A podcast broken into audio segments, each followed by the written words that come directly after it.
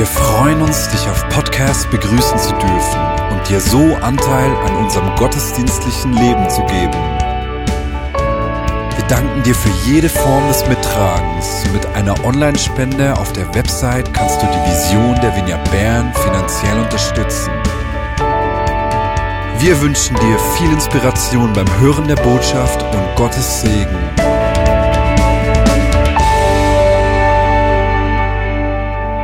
Ich habe schon vor drei Wochen war das, glaube ich, über das Thema des Briefes von Jesus an die Gemeinde in Laodicea gesprochen. Und da habe ich den Schwerpunkt der Gemeinschaft ein wenig versucht zu erläutern. Heute will ich wieder auf diesen Text eingehen. Denn wir sind in einer Zeit, oh Mann, mein Kopf war so voll die letzten Tage. Ich weiß nicht, wie es dir geht. Also ich denke über so viele Dinge nach und so vieles ist irgendwie im Extrem, nicht wahr? Also da geht es um Ehe für alle. Was denken wir denn da? Und da gibt es hier die Positionen und hier gibt es Positionen. Dann geht es um Impfen. Ist es richtig, wenn der Staat so viel Macht hat oder nicht? Und da muss ich mich wieder positionieren. In so vielen Themen leben wir in Spannungen. Das gibt es so viel Auseinandersetzung, so viel zu denken. Und auch, wo, sind wir jetzt als Gemeinde miteinander unterwegs? Was denkt die Leiterschaft? Wie, wie positionieren wir uns in all den Fragen? Und dieser Text hier, Offenbarung 3, 14 bis 22, der wird uns weiterhelfen. Ich lese euch den Text gleich mal vor. Es ist ein längerer Text. Du kannst jetzt auf Pause drücken und deine Bibel holen und dann mitlesen. Hier steht ab Vers 14. Schreibe diesen Brief dem Engel der Gemeinde in Laodicea. Das ist die Botschaft dessen, der das Amen ist, der treue und wahrhaftige Zeuge, der Anfang der Schöpfung Gottes. Ich weiß alles, was du tust und dass du weder heiß noch kalt bist. Ich wünschte, du wärest entweder das eine oder das andere. Aber da du wie lauwarmes Wasser bist, werde ich dich aus meinem Mund ausspucken so wie das Franzi so gemacht hat. Du sagst, ich bin reich. Ich habe alles, was ich will, ich brauche nichts. Und du merkst nicht, dass du erbärmlich und bemitleidenswert und arm und blind und nackt bist. Ich rate dir, von mir Gold zu kaufen, das im Feuer gereinigt wurde. Dann wirst du reich sein. Und kaufe auch weiße Kleider, damit du dich bekleiden kannst und dich wegen deiner Nacktheit nicht schämen musst und kaufe Salbe für deine Augen, damit du wieder sehen kannst, wen ich liebe, den weise ich zurecht und erziehe ihn streng. Bleibe nicht gleichgültig, sondern kehre um. Siehe, ich stehe vor der Tür und klopfe an. Wenn jemand mich rufen hört und die Tür öffnet, werde ich eintreten und wir werden miteinander essen. Ich werde jedem, der siegreich ist, einladen, mit mir auf meinem Thron zu sitzen, so wie ich siegreich war und mich mit meinem Vater auf seinen Thron gesetzt habe. Wer bereit ist zu hören, der höre auf das, was der Geist der Gemeinde sagt. Das ist eine krasse Geschichte, nicht wahr? Also wirklich eine spannende, verrückte, krasse Geschichte. Und ich kann mich erinnern, wie ich als Kind Geschichten gelesen habe. Ich habe es geliebt zu lesen. Und wenn ich wusste, ich habe ein ganz spannendes Buch in der Hand, dann habe ich manchmal das gemacht, was man gemeinhin sagt, man darf es nicht. Ich habe geschaut, was zuhinterst im Text steht, damit ich die Spannung aushalte und dann auch genießen kann, wenn ich das Buch lese. Und das machen wir jetzt auch gemeinsam. Wir beginnen die Geschichte mal von hinten. Und schaut zu einer guten Geschichte, da gehören verschiedene Dinge und die finden wir alle in diesem Text. Zu einer guten Geschichte, da gehört zuerst mal ein guter Autor, der eine gute Geschichte schreibt. Das ist Jesus. Er ist der Autor dieser Geschichte. Und dann braucht es einen Helden oder eine Heldin. Und je nach Blickwinkel können wir sagen, Held, Heldin in dieser Geschichte ist die Gemeinde in Laodicea, die Leute dort. Oder das könnte unsere Gemeinde sein, deine Gemeinde, deine Gemeinschaft. Wir können es aber auch ganz persönlich nehmen und sagen, ich bin die Heldin dieser Geschichte, du bist der Held dieser Geschichte. Dann braucht es einen Ort, wo eine gute Geschichte stattfindet, Laodicea. Wir können auch sagen, das ist mein Umfeld oder unsere Stadt, vielleicht der Apotheker. Es braucht dann einen Spannungsaufbau und der entsteht immer durch einen Konflikt. Es gibt irgendein Problem, eine Aufgabe, die der Held lösen muss. Da entstehen Emotionen und dann erscheint von irgendwoher ein weißer Ratgeber und dann kommt das lang ersehnte Ende, wo sich die Spannung endlich auflöst. Das ist eine gute Geschichte. Und wir wollen gute Geschichten erzählen und auch gute Geschichten in die Welt tragen, nicht wahr? Wir sind schließlich Gesandte. Die Geschichte, wie hört sie auf? Sie hört auf mit der Aussage, es gibt eine hoffnungsvolle Zukunft. Das ist in Offenbarung 3, 2021 ist der Schluss. Und was sagt uns das Ende der Geschichte? Am Ende der Geschichte gibt es Gemeinschaft. Da gibt es wahre Nähe, Intimität. Da steht Beziehung. Für dich, für mich, für die Helden, die betroffen sind in der Geschichte. Was steht noch in dieser Geschichte? Es gibt einen Thron. Thron, das bedeutet regieren, Einfluss nehmen. In dieser guten Geschichte wird dir Raum zum Einfluss nehmen und Autorität versprochen, wenn das keine hoffnungsvolle Zukunft ist. Und was steht noch in dieser Geschichte? Man sitzt nicht alleine auf diesem Thron. Man sitzt mit Jesus auf dem Thron. Und das gibt dir Überblick und Sicherheit, weil er ja die Wahrheit ist und er hat den Überblick, nicht wahr? Und so regieren kann furchteinflößend sein, aber du sitzt mit Jesus auf dem Thron. Das gibt Sicherheit. Also das Ende der Geschichte sagt, Beziehung wird da sein, es wird mitten im Konflikt wird ein Regieren, Autorität da sein und es wird Sicherheit geben für dich. Das ist das Ende der Geschichte. Eine gute Geschichte. Und jetzt kommt die Frage. Es ist ja so gut das Ende. Kann ich diesem Autor vertrauen? Wer schreibt denn da eigentlich? Und das schauen wir jetzt zusammen an. Jetzt springen wir an den Anfang der Geschichte. Was Gott hier über die Zukunft sagt, zeigt, wer er ist. Und es sagt in Offenbarung 3,14, dass er der Amen ist. Amen in, Hebräisch, in Hebräisch steht für fest, steht für beständig und es ist der Abschluss. Es ist wahr nach einer Erklärung, nach einer Aussage. Es ist wahr. Er sagt über sich selber, was ich hier sage, ist wahr. Ich stehe dafür als, als Autor und ich habe ja die Geschichte in der Hand. Und er sagt, dass er der treue und wahrhaftige Zeuge ist. Jesus war Mensch so wie du und ich. Also wenn einer nachvollziehen kann, was es heißt, auf dieser Welt in Spannung zu leben, und die Geschichte hat ja eigentlich ein blutiges Ende genommen auf ersten Blick, dann ist es Jesus. Er weiß, was es bedeutet, Mensch zu sein. Aber er kennt auch den Himmel, weil er sitzt ja schon dort. Und darum kann er ganz gut von außen aus der Zeit in deine Situation hineinschauen, als Autor und dich verstehen. Verstehen im Heute, verstehen aus deinem Ursprung heraus mit deiner ganzen Geschichte und er versteht dich aus der Sicht der Zukunft, vom guten Ende her, das ich vorher geschildert habe. Dann steht noch, er ist der Anfang der Schöpfung. Er war schon immer da. Er war dabei, als diese Erde gemacht wurde, als der Himmel gemacht wurde. Er kennt alles. Er ist Anfang und Ende. Er ist Herrscher über Gewalten und Herrscharen und er ist das Haupt der Gemeinde. Und dann finden wir im Vers 19 noch einen Hinweis. Da steht, wenn ich liebe, dann weise ich zurecht und erziehe ihn streng.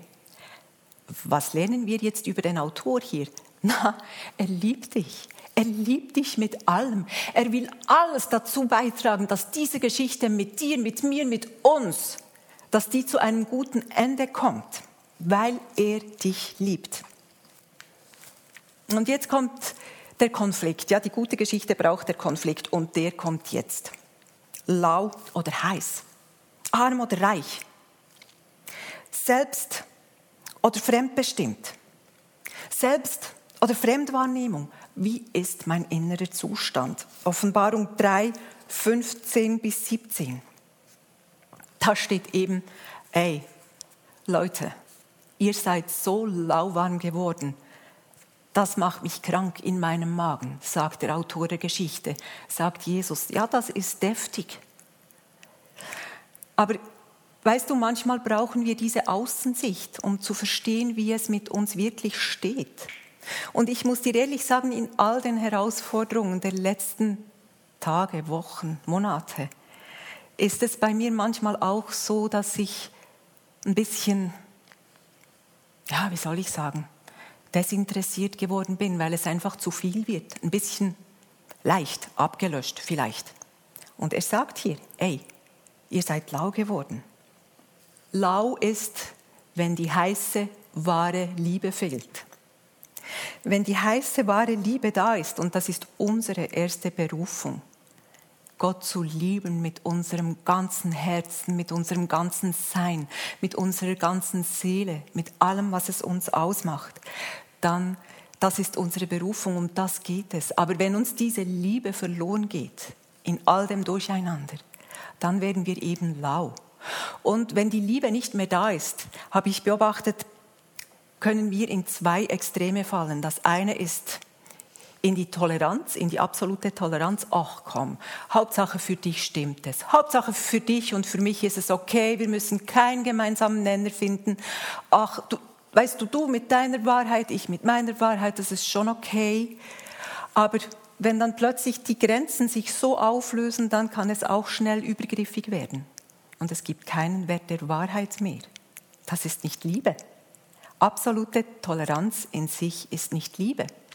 Wir können auch auf die andere Seite kippen.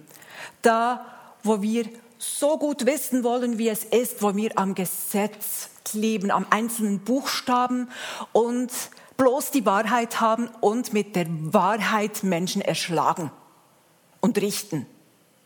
Richtig, falsch, richtig, falsch. Du stehst richtig, du stehst falsch. Da ist keine Liebe drin.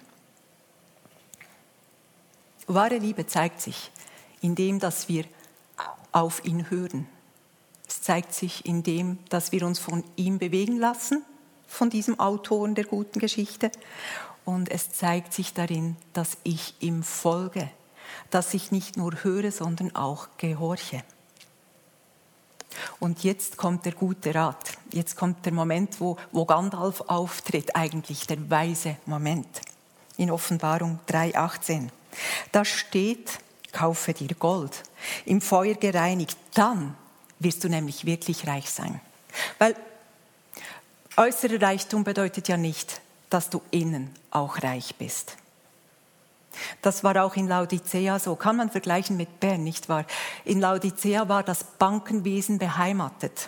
Und die waren eigentlich sehr reich. Die haben ihr Leben in Wohlstand gelebt, mehr oder weniger. Die haben sich selber aus Schlamassel geholt in diese Stadt, weil sie eben reich waren, weil sie alles hatte, weil die Industrie da waren. Aber sie waren eigentlich arm und beklagenswert und nackt und elend. Und jetzt sagt uns der gute Autor, kaufe Gold im Feuer gereinigt, dann wirst du reich sein. Schau, gereinigtes Gold hat eine Eigenschaft und das ist, es glänzt, es widerspiegelt das Gegenüber. Das ist eine Eigenschaft. Also wenn du gereinigt bist, dann zeigt sich die Gegenwart Gottes in dir, weil sich das spiegelt. Und reines Gold ist weich und biegsam. Je reiner das Gold ist, desto weicher und biegsamer ist es frei von Rückständen, von Schmutzpartikeln oder anderen Substanzen. Und wie wird Gold rein? Durch die Hitze. Es wird auf unglaublich hohe Temperatur erhitzt und dann steigen die Unreinheiten auf und man muss sie abschöpfen. Und das ist ein wiederkehrender Prozess.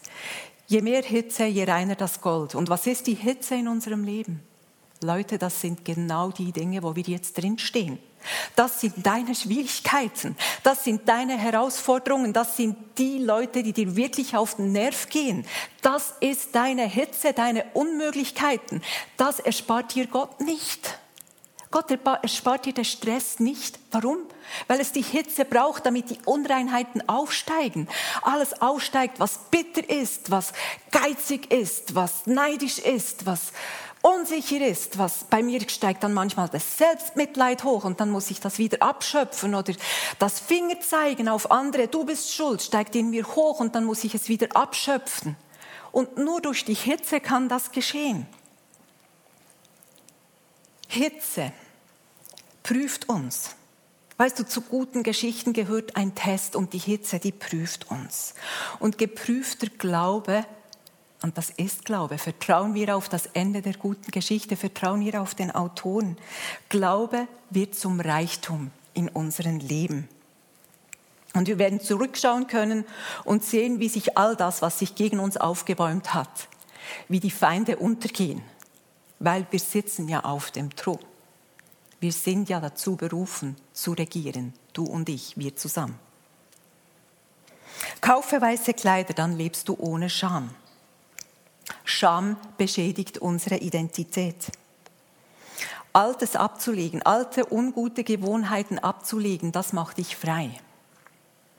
Und denk darüber nach, wie du dastehst. Weißt du, manchmal denken wir, wir sind schön bekleidet, aber eigentlich sind wir eben nackt, weil was ist denn schon da? Wir sind ein bisschen abgebraucht vielleicht.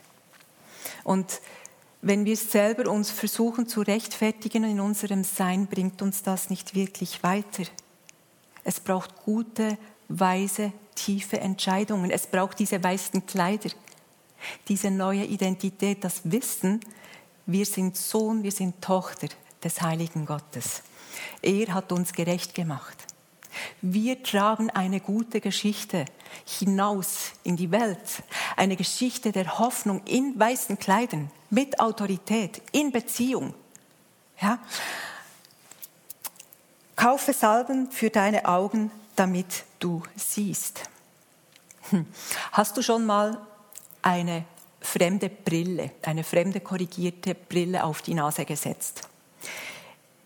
Ich, hab, ich probiere gerne andere Brillen aus, aber ich weiß nicht, ob du das kennst, dann verschiebt sich die Sicht, alles wird komisch, es verzerrt sich. Wenn ich auf meine Füße schaue mit einer fremden Brille, sind die ganz komisch weit weg vielleicht und ich kann gar nicht mehr richtig sehen, Nähe, Distanz kann ich gar nicht abschätzen und so geht es mit geistlich kranken Augen. Darüber spricht der Autor der Geschichte wir haben manchmal eine falsche Sicht. Und eine falsche Sicht hilft uns nicht gerade wahrzunehmen, wie es in uns drin wirklich ausschaut. Es hilft uns nicht wahrzunehmen, wie es um die Welt steht. Es hilft uns schon gar nicht zu sehen, was der Himmel für uns bereithält. Darum sagt Jesus, der Autor der guten Geschichte, hey, kauft dir Augensalbe bei mir. Und weißt du, kaufen bedeutet gib etwas dazu. Gib etwas von dir, damit du erhältst. Gib diese falsche Brille mir und ich gebe dir Augensalbe, damit du eine klare Sicht hast, damit du erkennen kannst, weil dazu bist du bestimmt. Du sollst erkennen können. Du sollst sehen können. Wenn du nicht klar siehst, dann wirst du ganz schnell ein Opfer der Verführung. Und du sollst die gute Geschichte sein. Dafür brauchst du klare Sicht, dafür brauchst du reine Kleider, dafür brauchst du ein geprüftes Herz aus Gold, einen geprüften Glauben aus Gold, damit du Teil werden kannst des Wirken Gottes in jedem Haus, in jedem Herzen, in der Stadt, da wo du lebst, wo du wohnst, wo du am Montag wieder hingehst und darüber hinaus. Was ist die Schlussfolgerung, Schlussfolgerung des Ganzen? Unser Autor, Jesus, auf ihn ist Verlass. Er ist das Amen. Er hat die gute Geschichte geschrieben. Und es gibt ein gutes Ende. Das ist garantiert, weil er das Ja und Amen ist. In deinem, in meinem, in unserem Leben, in unserer Gemeinde und darüber hinaus. Auch bei den Leuten, denen wir im Alltag begegnen. Er hat das gute Ende geschrieben. Er ist der Autor. Er weiß den Weg zum guten Ende. Und wenn wir das gute Ende kennen und das gute Ende anschauen, dann kommen wir auch da an. In der guten Geschichte ist dir verheißen, dass du Beziehung hast, dass du Autorität hast, um zu regieren, Einfluss zu nehmen und dass du in Sicherheit bist, weil du mit ihm auf dem Thron bist. Darum sage ich dir noch einmal, werde nicht lauwarm. Bleibe heiß, kehre zu der ersten Liebe zurück, suche sie. Nimm das ernst. werde nicht gleichgültig in dieser Zeit. Und ich sage das mir selber. Lisi, werde nicht gleichgültig in dieser Zeit. Und Jesus, ich danke dir, dass du heute in unsere Herzen, in unsere Impulse und in unsere Gedanken sprichst. Und wir sagen dir, ja, wir wollen Söhne und Töchter sein, die eine gute Geschichte tragen, die das gute Ende, die hoffnungsvolle Zukunft in diese Welt hinaustragen. Wir wollen dir gehorchen und wir wollen heiß sein in dieser Liebe zu dir und wir wollen uns verändern lassen von dieser Hitze, die du uns zumutest. Danke, Jesus, dafür. Danke für alles, was uns herausfordert im Moment. Wir wollen, dass der Schmutz nach oben kommt, weil du nimmst ihn uns weg. Danke, gehst du mit uns und danke, schreibst du mit jedem von uns eine hoffnungsvolle Zukunftsgeschichte. Und ich segne euch damit. Amen.